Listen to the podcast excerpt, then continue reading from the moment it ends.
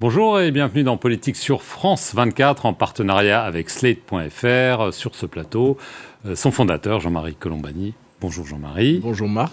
Bruno Jeudi, qui est éditorialiste politique. Bonjour Marc. Yasmina Jaffar, qui est journaliste à Franc-Tireur et fondatrice de La Ruche Média. Bonjour Yasmina. Et Stéphane Werner, rédacteur en chef délégué de Ouest France. Bonjour, Bonjour. à vous. Alors la réforme des retraites, ça y est, elle arrive au Parlement la semaine prochaine. Le gouvernement pense que son accord avec les républicains suffira à la faire adopter rapidement. Mais l'incertitude plane, d'autant que les syndicats annoncent un mois de février agité sur le plan social et qu'ils sont de plus en plus soutenus par une, opinion politique qui semble de plus en plus euh, hostile. On va tout de suite peut-être justement euh, prendre la température euh, de cette opinion publique. Un sondage ELAB pour nos confrères de BFM TV montre que 72% des Français sont opposés à la réforme. Et surtout, il y a une augmentation de 6 points par rapport à un précédent euh, sondage d'il y a une semaine. Euh, quant à leur opinion sur le mouvement euh, social qui a été enclenché par les syndicats, 64%, presque deux tiers s'y déclarent favorables, plus 8% donc on voit clairement que pour le moment, la bataille de l'opinion publique semble gagnée par les syndicats et que le gouvernement est en situation compliquée, Jean-Marie. Oui, pour le moment, parce que ce, que ça montre en effet, c'est que l'argumentaire du gouvernement ne prend pas. Alors, c'est un argumentaire technique qui est difficile à faire passer en même temps. Alors qu'en face, l'argument est beaucoup plus simple. D'autant qu'il s'appuie sur euh, une idée que les Français ont que l'âge de la retraite, au fond, c'était devenu un droit acquis surtout avec la, réforme de François Mitterrand, la retraite de 65 à 60 ans, c'était devenu un droit acquis. On a déjà accepté 62 ans, mais voilà, il, ne faut pas aller au-delà. Et puis il y a aussi une autre confusion qui vient du fait que euh, impute à cette réforme d'être injuste euh, et, d'entretenir des inégalités. Mais l'histoire de, de la retraite, ça ne peut pas être une arme contre les inégalités. C'est une assurance c'est un mécanisme d'assurance. On cotise pour avoir droit à une prestation. Donc euh, ça part déjà sur des bases qui sont difficiles pour, pour le gouvernement. Plus il y a eu au départ, on l'avait souligné plusieurs fois, une grande confusion dans l'explication. Euh, on est passé d'un argument à un autre, donc tout ça n'a pas vraiment préparé le terrain. Et puis euh, la réussite des syndicats est objective. La, première journée a été une journée forte, symboliquement forte. Et surtout, moi, ce qui m'avait frappé, c'est l'impact dans les villes petites et moyennes, où là il y avait une mobilisation extrêmement forte qui montre que ce qu'on appelle en général la France profonde, la France profonde est totalement réticente à l'idée de cette réforme. Et donc les syndicats vont essayer d'appuyer sur leur avantage et de, continuer dans cette voie. Et donc, c'est tout l'enjeu de la journée de la semaine prochaine. Oui, le 31 janvier, c'est la prochaine euh, journée de euh, mobilisation. Euh, Bruno, évidemment, ce n'est qu'un sondage, ça peut évoluer, mais ça évolue dans un sens qui est quand même pas le bon pour le gouvernement face aux syndicats, mais même aussi peut-être politiquement, euh, parce qu'au Parlement, on y arrive, les choses peuvent euh, peut-être bouger en fonction de cette opinion publique. Oui, alors d'abord, je, suis d'accord avec Jean-Marie, l'opération euh, dite pédagogique euh, a fait un flop. C'est, les, chiffres sont même assez édifiants puisque ça progresse en fait. Donc plus ils parlent, euh, moins ils convainquent. Donc soit ils n'ont pas les bons arguments, soit les Français, à mon avis, ont parfaitement compris cette réforme et au fond, cette opération pédagogique ne sert pas à grand-chose et qu'ils sont opposés. Ce qui est d'ailleurs assez, quand on, on compare avec les réformes précédentes, parce que c'est pas la première réforme des retraites, elle est beaucoup plus rejetée que les précédentes. Je pense que ça dit autre chose. C'est pas seulement la réforme des retraites, c'est un moment de, de, de, vie politique de, de, la France qui, ça tombe à ce moment-là. C'est sans doute un moment où les Français sont moins enclins et encore davantage, parce qu'ils n'aiment jamais les réformes des retraites, avec celle-ci. Euh, il y a un autre élément dans ce sondage qui montre que même euh, la, possibilité de blocage qu'on risque d'avoir à partir du 7-8 janvier avec la SNCF qui veut enclencher un, mouvement de, grève reconductible, ils ne sont pas opposés, les Français. Alors évidemment, la proportion est moindre, c'est 57% des Français qui disent approuver, ça dire soutenir ou sympathiser, ça dit quelque chose, et ça progresse aussi euh, euh, en une semaine. Donc on voit que l'opération des syndicats du 19 janvier a vraiment été une réussite, et ça, pour le coup, là, les Français, ils sont ils sont d'accord avec ce, mouvement de contestation. On va voir si ça va durer. Mais je crois surtout que, outre le fait que ça met une pression formidable sur le gouvernement, ça met une pression énorme sur les députés, les républicains, qui pour l'instant qu'à un cas restent pour cette réforme, ce qui est logique puisque depuis quasiment 20 ans, ils sont sur euh, l'idée de repousser l'âge de départ à la retraite et ce serait assez incohérent de leur part d'être contre. Mais enfin, on voit bien qu'il y a quand même une vingtaine de députés qui déjà veulent pas voter. Euh, ça fait une quarantaine de députés, d'une majorité qui a besoin d'une quarantaine de députés, justement. Euh, on risque de compter et recompter euh, le nombre de voix pour, et, il n'est pas certain que le gouvernement ne doive pas utiliser son 49.3 ou s'en remettre au 47.1, qui est un article de la Constitution qui permet de, faire adopter le texte en l'état au bout de 50 jours de débat.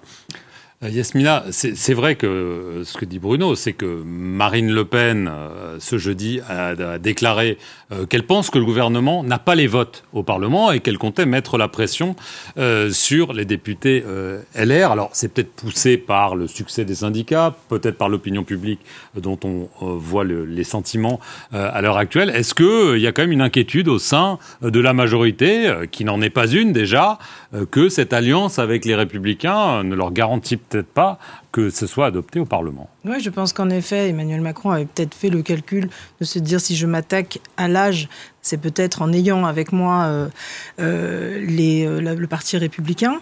et en effet, peut-être que de, partir sur ce qui était la première idée. Vous savez, on parlait du point, la retraite, avec le point qu'on avait du mal, avec le temps, à connaître, à valoriser. Donc techniquement, c'était compliqué. Mais toucher à l'âge, c'est quelque chose de presque euh, impossible pour les Français dans l'idée aujourd'hui qu'on a envie d'avoir un autre rapport au travail aussi. Donc il y a aussi un moment sociologique et presque philosophique différent euh, aux précédentes réformes, ou, même celle de, de, de 95, qu'on est totalement dans un autre monde. Donc en effet, fort de la, du succès du 19 janvier L'opposition se dit allons-y même vers une forme de populisme en disant allons vers le référendum pour essayer de donner au peuple euh, la dernière, euh, le dernier mot. Euh, mais ça n'est pas, je pense, une grosse inquiétude pour, pour le gouvernement qui, de toute façon, je pense, fera en sorte que ça passe parce que l'argument de dire c'était dans la campagne donc nous allons le faire, ils y croient dur comme fer, c'est un argument maladroit. Parce que si c'était le cas il y a 5 ans. qui ne convainc pas les Français d'ailleurs. Dans le sondage, il y a une exactement, question sur ce point-là. Exactement. Si c'était le cas il y a 5 ans, en effet, euh, la campagne que, dont, que nous avons vue euh, l'année dernière n'a quasiment pas eu lieu et ça n'est pas l'argument premier. C'était aussi parce qu'il y avait le Front National qui était là. Donc ils il, s'embourbent dans des argumentations qui ne sont pas les bonnes et ils en perdent aussi un socle important qui sont les retraités. Voilà. voilà donc on est là dans un moment où finalement on se rend compte que 47.3, 47.1 euh, ou 49.3, ils vont y aller quand même, mais en perdant une grande partie de leur... Euh, d'une population qui était d'accord avec eux. Si la jeunesse aussi s'en mêle le 31, euh, là, alors là, nous aurons une vraie difficulté. Mais je ne pense pas qu'ils s'inquiètent. Alors justement, Stéphane, dans, ce sondage, et là, on voit aussi et ça c'est peut-être plus inquiétant, euh, que parmi les retraités, dorénavant, 59% sont opposés.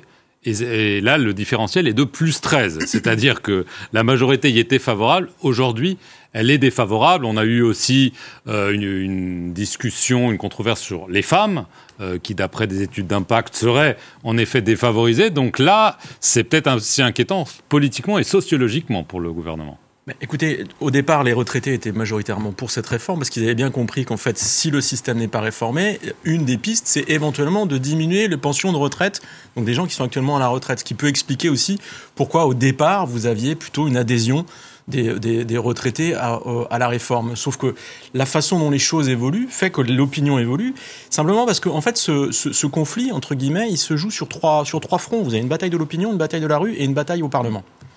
Et euh, ces, trois, ces trois fronts, ils sont en train de s'additionner, ils se conjuguent. La bataille de l'opinion, on l'a évoqué, si vous voulez, il y avait un certain nombre d'arguments qui étaient mis en avant par la majorité présidentielle, qui étaient censés convaincre les gens de la justesse, de l'équilibre, du progrès que pouvait représenter cette réforme. Ils ont tous été battus en brèche. Vous vous souvenez, on a parlé des 1200 euros de pension euh, euh, minimale. Tout le monde avait compris que c'était éventuellement pour tout le monde et net. Et en fait, c'est pas du tout le cas.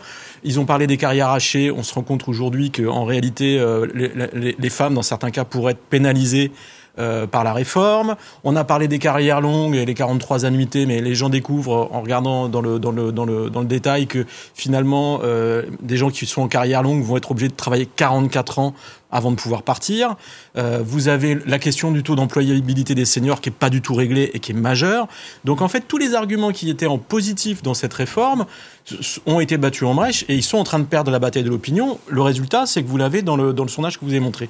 La bataille de la rue, personne ne s'attendait à ce qu'il y ait autant de monde le 19 janvier, même pas les organisations syndicales ou les, ou les, ou les, ou les partis euh, ou la NUP. Enfin, ça a dépassé les espérances des opposants à la, à, la réforme et ça donne une dynamique très forte au, au mouvement.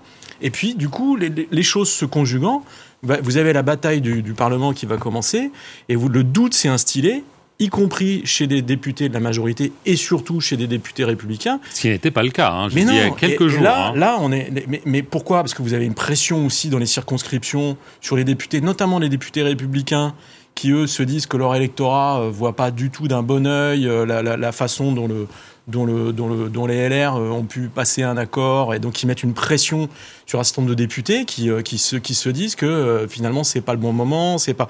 Et à l'arrivée, moi je ne suis pas sûr du tout contrairement à ce qu'imaginait le, gouvernement ou l'exécutif il y a encore peu, je ne suis pas sûr du tout qu'ils arrivent à réunir la majorité nécessaire pour faire passer le texte sans anicroche.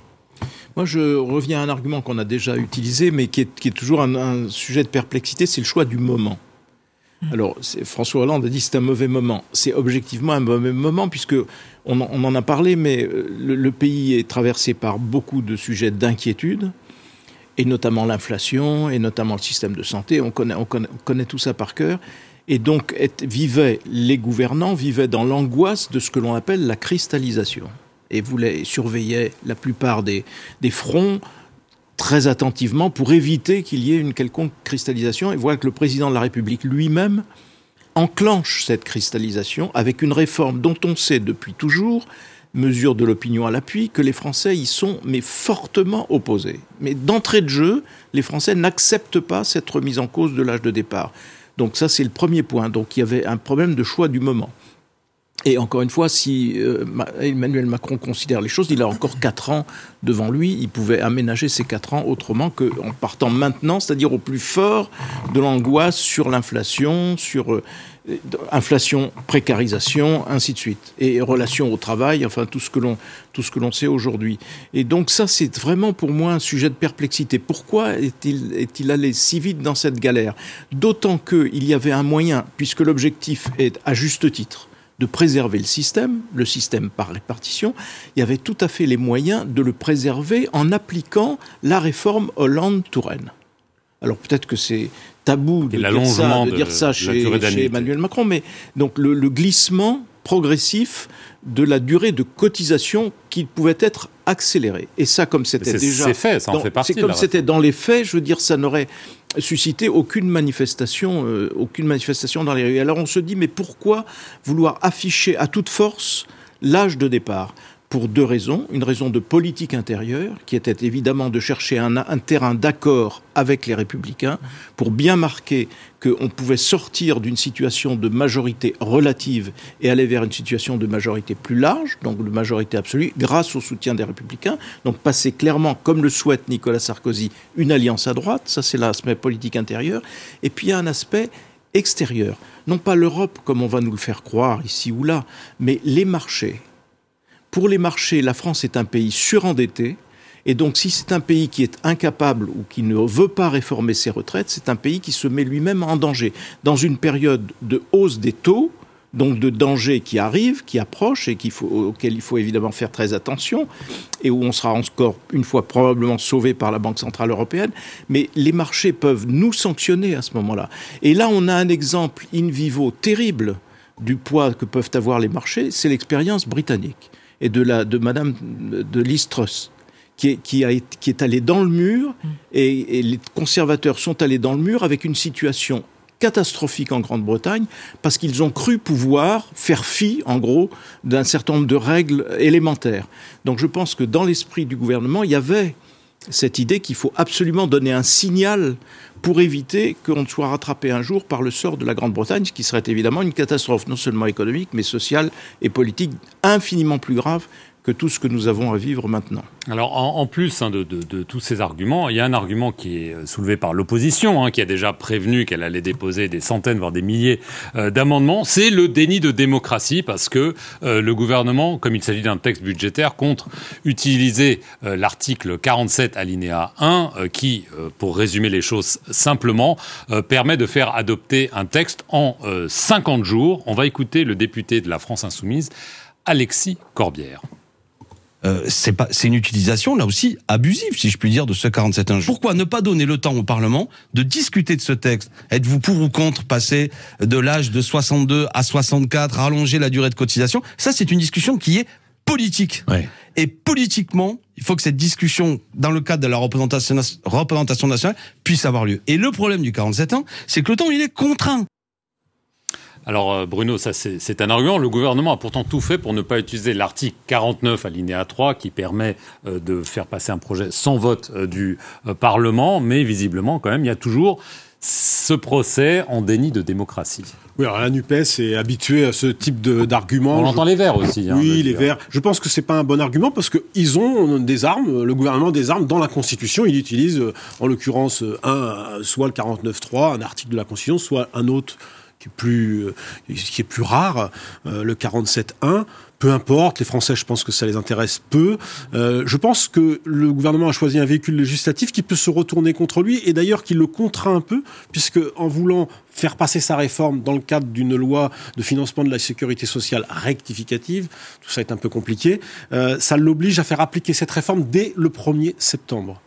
Parce que c'est une loi de financement de la Sécu pour l'année en cours.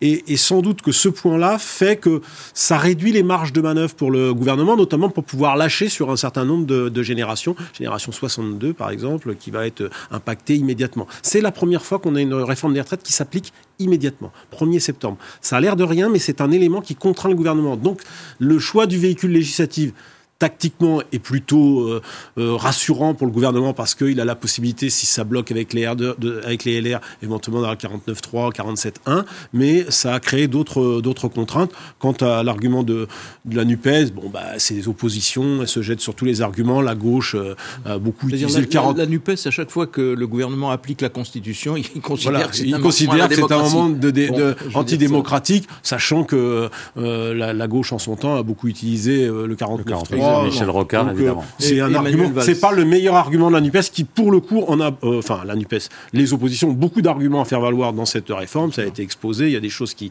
à mon avis, il y a beaucoup d'angles morts et de choses que euh, qui, qui, qui, font que les Français rejettent cette réforme. Celui-ci, à mon avis, porte assez peu. Oui, mais mais il y a quand même ce côté. on veut faire passer pas en catimini, mais de façon accélérée, une réforme dont les syndicats ne veulent pas et dont l'opinion ne, veut pas. Enfin, c'est vrai que Jean-Marie pose la question pourquoi Emmanuel Macron C'est déjà arrivé plein de fois dans l'histoire. Oui, oui, mais toutes les réformes des retraites, elles sont passées, euh, j'allais dire, au forceps. Hein. Mais est-ce qu'il a bien calculé les choses? Est-ce qu'il a bien préparé son projet? Le choix du moment, c'est l'essence de la politique aussi. Hein. Non, c'est vrai que c'est, euh, ça peut paraître un passage en force, mais c'est euh, une arme constitutionnelle, donc il n'y a pas de raison de ne pas l'utiliser. La difficulté qu'a ce gouvernement depuis le début, ou cette majorité depuis le début, c'est la, ils ont du mal à vendre leur projet, en tout cas. Euh, le, le, mot vente peut paraître un petit peu comme ça commercial, mais en tout cas, ils ont du mal à parler de leur projet et ils se laissent euh, embarquer par les oppositions qui, eux, trouvent des arguments, des, arguments assez faciles pour dire voilà, vous faites un passage en force, c'est un déni de démocratie. Ce que je remarque là, c'est que. que parfois ils se mettent des bâtons dans les roues eux-mêmes. Tout seul, bien sûr, le par ministre des Relations avec le Parlement, là, bien sûr. Esther, et il n'a pas aidé ses petits copains. Bien sûr, donc il faut euh, simplement revoir de quelle manière les débats sont euh, utilisés en France et maniés en France. Et il y a 48 heures, On en parlait en préparant cette émission. Il y a eu ce débat sur les retraites avec Olivier Véran d'un côté et puis de l'autre côté Madame Mathilde Panot, par exemple. Et quand on voit le niveau et l'état du débat, on se dit aussi que chacun se tire une balle dans le pied en ne donnant pas les informations qu'il faut. Et comme le disait très bien Bruno tout à l'heure, il y a dans cette réforme des choses à redire et à contredire sur la pénibilité, sur la place des femmes, sur euh, tout, tout, il y a plein de catégories que l'on peut reprendre pour faire une conversation nationale importante, philosophique, sociologique, qui vient aussi euh, s'ajouter et s'adosser à un changement de vie. La jeunesse n'a pas forcément envie de travailler jusqu'à pas d'heure, jusqu'à pas d'âge. Donc, euh, plutôt que d'être sur des des, arguments de déni de démocratie, il vaut mieux avoir les vrais, des une vraie conversation. je pense que c'est ce que les Français demandent. La pédagogie, faire le tour des plateaux avec des éléments de langage de la part euh, de, Mathieu, de Monsieur Attal ou ailleurs, ça n'est pas très intéressant. Ça rappelle euh, ce que ce qu'on a, on a déjà vécu avec les débats des, gilets jaunes. C'est on ne, vous ne savez pas, nous allons vous expliquer. Mais les Français ont compris. Mmh. Donc maintenant, il faut vraiment euh, pour le prochain, euh, les prochains jours être dans une, une, envie non pas de pédagogie, mais de conversation et de ne pas écouter simplement son propre désir d'aller jusqu'au bout de cette réforme, un désir présidentiel. Stéphane Vernet, avant de passer au deuxième sujet de l'émission, le Parti socialiste. Le front syndical euh, est uni pour le moment. Euh, est-ce que vous pensez que ça va rester en l'état? Parce qu'on voit qu'il y a des tensions. Euh, certaines branches de la CGT ont déjà commencé à vouloir enclencher des, grèves dans les centrales EDF, dans les raffineries. parce que ça aussi, ça va compter, évidemment. Moi, je pense que le Front syndical, il a intérêt à rester uni, c'est-à-dire, le, il faut voir que l'opinion est versatile. Donc à partir du moment où il y a, a blocage, etc., si les choses dégénèrent, c'est paradoxalement, ça peut aussi donner du grain à moudre à des gens qui disent mais euh, regardez, enfin voilà, vous avez un, Laurent Berger par exemple, le patron de la CFDT, qui a dit à plusieurs reprises qu'il n'avait aucune intention de bordéliser le pays. Je reprends son expression, c'est plus compliqué à la CGT, mais moi il me semble que dans le contexte actuel, l'intérêt de, l'union syndicale, c'est de rester unis et de, et de pas, ils n'ont pas besoin de déborder du cadre. Sur l'histoire du, du, véhicule législatif, etc., le constitutionnel, enfin démocratique, antidémocratique, à partir du moment où le 47.1, le 49.3 sont dans la Constitution, c'est parfaitement démocratique. Il y a, ça, c'est un argument qui, qui, ne tient pas. Pourquoi est-ce que la, la NUP l'emploie? C'est que eux se disaient, avant que tout commence, ils se disaient, on a besoin pour donner de la force au mouvement social, de faire traîner les débats en longueur. Il faut multiplier les amendements euh, pour que le, le débat s'enlise au Parlement, pour donner le temps à la contestation dans la rue de monter. Or, il se trouve que du coup, le gouvernement est passé par le, projet de loi euh, de, de, financement euh, rectificatif de la sécurité sociale précisément pour ça, pour éviter l'obstruction. Ils choisissent cet outil pour limiter les débats dans le temps. Mais la réalité, c'est qu'à partir du moment où, dès le début, la mobilisation est très très forte, cette idée qui consiste à dire on va faire monter la sauce, ça sert plus à rien. la balle est dans leur camp aujourd'hui. Et ce qui va se passer, si vous voulez, à, l'Assemblée, c'est que, euh, j'insiste, on peut très bien arriver à une situation où le texte n'est pas voté ou ce, que, ce que disait Marine, vous avez cité Marine Le Pen, qui dit, elle estime que la majorité est, pas constituée. Je, pense que là, il y a, y, a, y, a, y, a, y a une marge de manœuvre. Ils ont plus besoin de passer par de, de, de, de l'obstruction. 38 voix. C'est simple, il manque 38 voix. C'est pas certain que, qu'il les ait à l'arrivée ça va être très serré. Donc ils n'ont pas, ils ont pas intérêt à passer par de l'obstruction. Et le, le, le, malgré l'encadrement dans le temps, si vous voulez, ils vont avoir le temps de débattre. Les 50 jours, ils vont courir à partir de dimanche. C'est très technique tout ça, mais les 50 jours de délai, ils vont courir à partir de dimanche. Le texte, il sera étudié dans l'hémicycle à partir de la semaine du 6 février. Et en fait, d'après les comptes de Yael Braun-Pivet, la présidente de l'Assemblée, ça laisse euh, donc euh, il y a 20 jours en première lecture. Encore une fois, c'est un peu compliqué, mais ça veut dire que à l'Assemblée, tout doit s'arrêter en première lecture le 17 février à minuit. Ça, ça laisse 9 jours pleins de débat. 73 heures au total.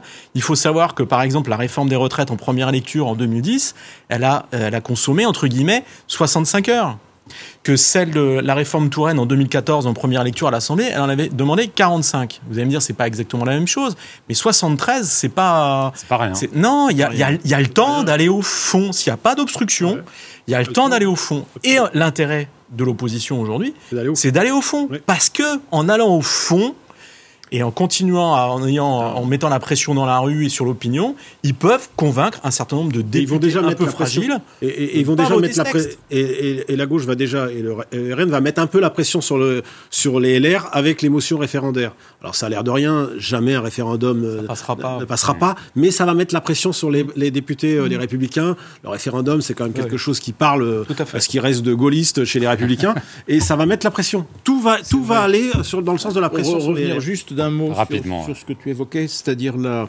la bordélisation refusée, qui sera évidemment refusée par la CFDT, c'est totalement contraire à la doctrine de la CFDT. Mais il s'est passé quand même un événement grave ces jours-ci, avec l'incendie au poste d'aiguillage de, la SNCF. Et l'ancien patron de UNSA ferroviaire qui a dit c'est une affaire de spécialistes. Donc avec un doute sur d'où ça peut venir, est-ce que ça vient de, cheminots euh, qui soient, etc. Euh, et là, c'est un vrai, vrai sujet parce que c'est là qu'on voit que, en dehors des structures syndicales, il peut y avoir des actes ici ou là qui contribuent à colériser le pays euh, et à créer un climat qui soit extrêmement difficile. On va évidemment suivre ça. On va très rapidement, euh, plus rapidement qu'on ne voulait, passer au second sujet. Le Parti socialiste qui se déchire euh, à nouveau, comme aux plus belles heures des congrès de Rennes en 1980, euh, 1990, euh, puis le congrès de 2008, où il y avait eu des batailles fratricides, des accusations de triche. Eh bien, nous y voilà à nouveau. Le sortant Olivier Faure, son challenger Nicolas Maillère-Rossignol s'accusent mutuellement et en public de triche on écoute les deux rivaux. Toutes les, tous les cas de figure, dans tous les endroits qui étaient contestés, eh bien, la commission a penché son nez dessus et elle a retiré des voix aux uns ou aux autres, parce que la réalité, c'est que Nicolas Rossignol fait comme si les soupçons de fraude étaient, visaient simplement en fait les gens qui me soutenaient. Il y a aussi beaucoup de soupçons de fraude qui visaient des gens qui le soutenaient. Le scrutin du 19 n'a pas livré de résultats parce qu'il ne s'est pas déroulé dans de bonnes conditions. C'est ce que nous ne faisons que répéter depuis. Nous ne disons pas que nous avons gagné, nous disons que les conditions de ce scrutin sont très mauvaises. D'ailleurs, tous les Français le voient. On n'est pas capable de sortir un, résultat en quelques heures après le scrutin. Ça prouve bien qu'il y a un problème. Euh, moi, il m'est arrivé de perdre ou de gagner des élections à très peu de voix, mais les conditions étaient transparentes et démocratiques. Est-ce que ça a été le cas là? Visiblement pas. Euh, Yasmina, euh, c'est vrai qu'on regarde ça, un parti, euh, à l'époque, ces congrès où il y avait des disputes, c'était un parti de gouvernement, voire au pouvoir. Là, 1,7% à la présidentielle, là, il y avait 20 000 votants, et pourtant, c'est le bac à sable. Oui, François Hollande l'a dit il y a quelques, il y a quelques jours. et en effet, oui, c'est là un parti qui ne qui se détruit petit à petit, mais qui en fait euh, l'a déjà fait, l'a déjà vécu. Peut-être que ce parti socialiste euh, est mort dès l'instant où euh, le fondateur n'était plus là, en 1996. Peut-être que depuis, il y a eu beaucoup de guerres des chefs. et Martine Aubry, il y a quelques heures, était triste de la situation, mais n'a-t-elle pas aussi participé, à la grande époque, à ces guerres intestines plutôt que de réfléchir au sujet, au projet, d'avoir vraiment des idées, travailler vraiment. Euh, je crois qu'aujourd'hui, c'est la suite et la suite logique et une fin un peu navrante euh, d'un parti qui a oublié de gouverner. Alors, parti de gouvernement, très bien, mais dans ce cas-là, il n'y a pas que les mots dans la vie, il y a aussi le fait de faire les choses pour donner du sens aux mots. Et ça fait longtemps que sur des sujets importants, euh, on est dans des crispations identitaires. Alors, pourquoi ne pas avoir un avis intéressant là-dessus? Sur l'écologie, sur l'environnement, l'Europe, ça fait longtemps que le Parti socialiste, on l'entend à peine ou, pas vraiment, et qu'il y a une, une, perte d'envie, de motivation. Et aux dernières élections, beaucoup de socialistes euh, se sont sentis euh, orphelins, euh, déshabillés d'un côté par LFI, de l'autre côté par Emmanuel Macron. voilà, il y a eu un, un, souci très fort, et on n'en est pas simplement à savoir s'il y a eu un problème de vote là ou de triche. C'est vraiment ce que ce parti veut faire, comment, de quelle manière, pourquoi avoir envoyé euh, Madame Hidalgo là où d'autres auraient peut-être pu faire un peu mieux, sachant que euh, le capital sympathie n'était pas forcément là. Enfin, il y a quelque chose d'assez étrange dans ce parti où on a le sentiment que, euh, au-delà de tout ça, le Parti socialiste n'est pas la gauche, mais en tout cas, qu'il y a des valeurs qui ne sont plus vraiment incarnées par cette partie-là de la politique, et je trouve ça dommage aujourd'hui. Bruno, euh, c'est quand même, au-delà de, la bataille d'Autriche, bon, il y a le congrès à Marseille qui doit résoudre en théorie ce problème, euh, il y a quand même aussi un camouflet finalement pour Olivier Faure, qui avait euh, fait le, le, choix de suivre Jean-Luc Mélenchon, de s'accrocher à la locomotive Mélenchon, et finalement quand même, même s'il gagne, c'est pas vraiment un triomphe, loin de là. Bon, alors d'abord, je ne sais pas s'il a gagné, je ne sais pas qui a gagné. Euh, mais le simple fait qu'il soit... pas le Parti socialiste. Ce qui est assez étrange, c'est que c'est vrai que sur le vote, euh, euh, parce qu'en en fait, il y a deux tours et le premier tour est plutôt consacré à trancher la ligne. Il est quand même largement en tête sur l'idée de cette, de, de cette ligne. Globalement, ce qui reste d'adhérents au Parti socialiste ont plutôt tranché en faveur de, de, de se ranger derrière la Nupes peut-être pas avec le zèle d'Olivier Faure, c'est vrai qu'Olivier Faure en a rajouté, et du coup, il s'est retrouvé euh, euh, à affronter ces deux opposants qui se sont unis et, qui ont cherché à, lui infliger pour le coup un camouflet personnel. Je pense que c'est la personnalité d'Olivier Faure qui finalement à la fin est rejetée parce que beaucoup des élus du parti bah, se sont contentés quand même de ce petit groupe parlementaire qu'ils ont sauvé, peu ou prou, mais à quoi bon? Ils, ils n'arrivent plus à, se, finalement à faire émerger une ligne politique propre qui, qui, qui, qui leur permette d'exister autrement que derrière Jean-Luc Mélenchon. Très rapidement, un commentaire. La nouvelle devise du Parti socialiste, c'est détruisez-vous les uns les autres. c'est franchement ça. Hein. Donc euh, c'est d'une tristesse absolue parce que ça a été quand même un grand parti, un grand mouvement. L'idée socialiste d'ailleurs ne mourra pas, elle survivra à Olivier Faure, mais en attendant, le problème c'est d'être à la remorque précisément de Jean-Luc Mélenchon, c'est-à-dire pour les socialistes être à la remorque des trotskistes quand la grande victoire des socialistes a été de renverser le rapport de force avec les communistes et se retrouver aujourd'hui. Donc c'est ça qui est absolument aberrant. La limite de, tous ces débats, c'est qu'il y a dans l'opinion de gauche, chez les sympathisants, c'est vrai, une, puissante aspiration à l'union et que l'union est un ressort considérable. Mais si à de la NUPES vous enlevez le Parti socialiste, il n'y a plus rien. Donc c'est vraiment le Parti socialiste qui devrait réassumer une forme de leadership dans cette affaire. Parce que l'union, en effet, est très demandée par, par les électeurs et continuera de l'être. Mais manifestement, elle a eu jusqu'à le PS a eu jusqu'à présent des dirigeants incapables d'assumer cela. On va devoir euh, s'arrêter là. Euh, je suis désolé Stéphane, je suis sûr que vous avez non, plein de choses intéressantes à, à dire. à dire. Voilà. on aura le verdict, euh, on l'espère ce week-end. Il va aller au congrès. Il va au congrès à Marseille, exactement, vous verrez ça après. Euh, C'est l'heure de la politique sur les réseaux tout de suite.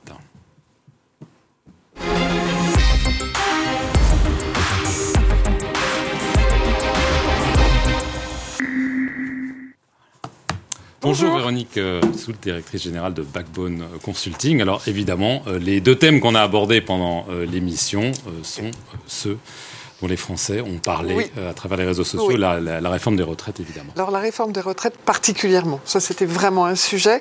Euh, D'abord parce que la journée du 19 a remobilisé un peu les Français et en particulier les internautes. Euh, 1,9 million de messages, donc je vous ai fait des émojis qui vous montrent que la lutte est là, il y a urgence, euh, petite envie de vomi quand même, euh, il y a des flammes partout, enfin bref c'est un, un, nuage où on voit que les gens sont mobilisés, donc euh, on en a beaucoup parlé et en plus l'engagement est fort parce que vous verrez, on, on, y reviendra après, mais non seulement il y a eu des messages, mais sur chaque message, il y a eu beaucoup d'engagement, ce qui est un signe, parce que vous pouvez avoir des sujets où tout le monde parle, mais finalement partage peu les messages entre eux. Et ça sert à quoi cet engagement Ça a quoi comme conséquence? Vous voyez ici 46 900 interactions. Euh, eh bien, c'est que les fameux lurkers, donc les gens qui regardent sur Internet, mais qui ne partagent, enfin qui ne commentent pas, qui sont juste, qui viennent là s'informer, eh bien, ces messages-là, ils ressortent très fortement. Comme vous pouvez le voir, c'est un sujet autour des jeunes et de la réalité de qui a le droit de parler ou qui n'a pas le droit de parler, avec des débats qui s'en suivaient derrière euh, de certaines personnes qui expliquent, ben, en fait, les jeunes, ils ont le droit de parler plus que les vieux, enfin les seniors, pardon, euh, parce que c'est eux qui seront euh, les payeurs de demain, ils sont plus concernés. Donc il y a beaucoup de débats de ce type-là. les gens sont un peu, voilà, énervés. Et d'ailleurs, euh, vous voyez, euh, certains vont même inciter les jeunes en disant mais oui, vous, vous avez raison, euh, il, faut, il faut vous soucier de votre avenir. Et donc, voilà, faire en sorte que les, uns et les autres puissent monter, mais en particulier les jeunes, qui est un enjeu, vous l'avez dit euh, pendant votre analyse, mais euh, voilà, c'est un vrai enjeu.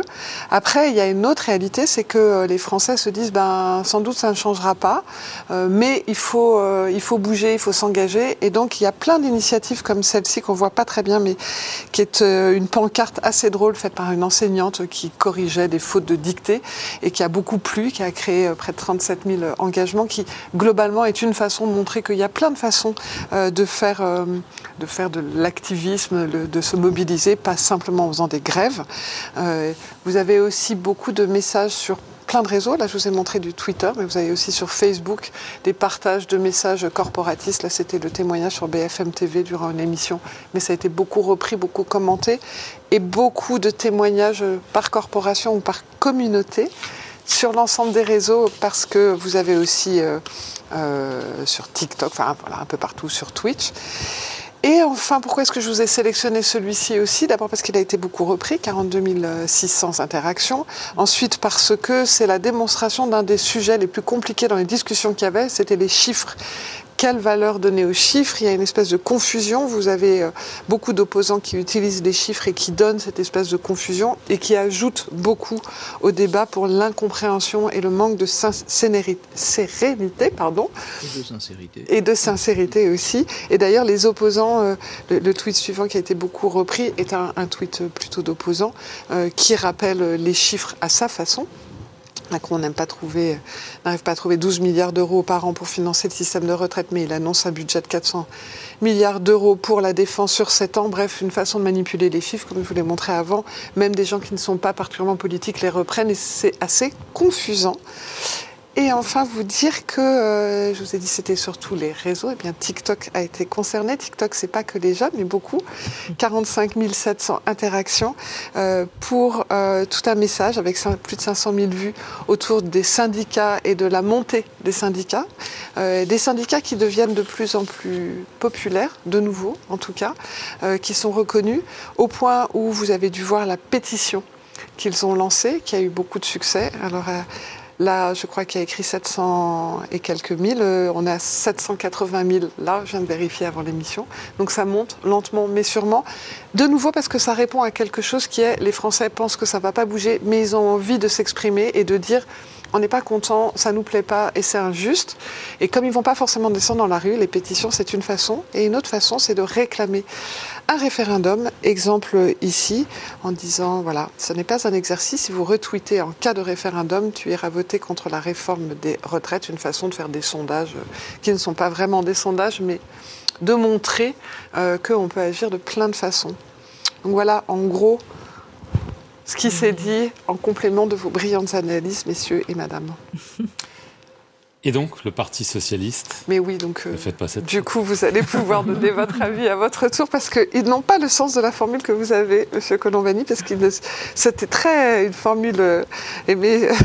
Nouvel évangile. voilà, ça aurait pu fonctionner, mais globalement, c'est triste, mais effectivement, c'est quasiment que un sujet de blague, voire même ah exclusivement un sujet de blague. La preuve, c'est que le Gorafi a eu beaucoup de succès avec euh, ce tweet qui dit le congrès du PS, la victoire d'Olivier Faure, toujours contesté par l'autre type. Voilà. Ça résume un peu. c'est vrai qu'il s'est fait connaître. Voilà. Euh, et ça a été très repris, euh, au même titre que énormément, énormément de partages de dessins humoristiques, comme ici, je suis arrivée en premier. C'est bien ce que je dis. Tu peut être le premier numéro 2. voilà, bref, euh, les uns et les autres se moquent un peu. Et globalement, quand vous faites rire, c'est pas très très bon signe quand mm. même. Euh, et quand vous êtes euh, la source de partage de gifs, là je vais vous montrer un, D'après vous, c'est quoi ce que je suis en train de vous montrer Eh bien, c'est le congrès du PS, selon les internautes. Un déjeuner est actuellement organisé au siège du Parti Socialiste afin de régler les derniers problèmes et de retrouver une bonne entente au sein du parti. L'ambiance est chaleureuse, précise un participant. Voilà.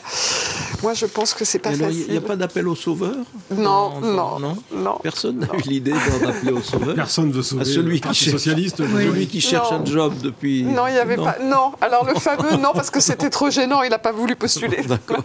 Vous voulez parler de Manuel Valls, qui en général se trouve toujours en sauveur. En général, c'est.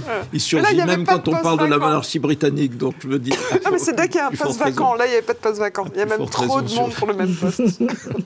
Merci beaucoup Véronique et merci à tous et à la semaine prochaine sur France 24.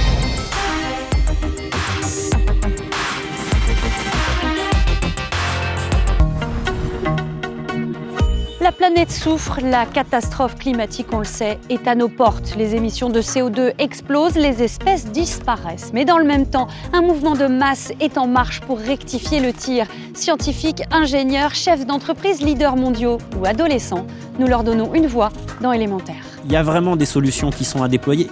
Élémentaire, présenté par Marina Berch à voir sur France 24 et France24.com.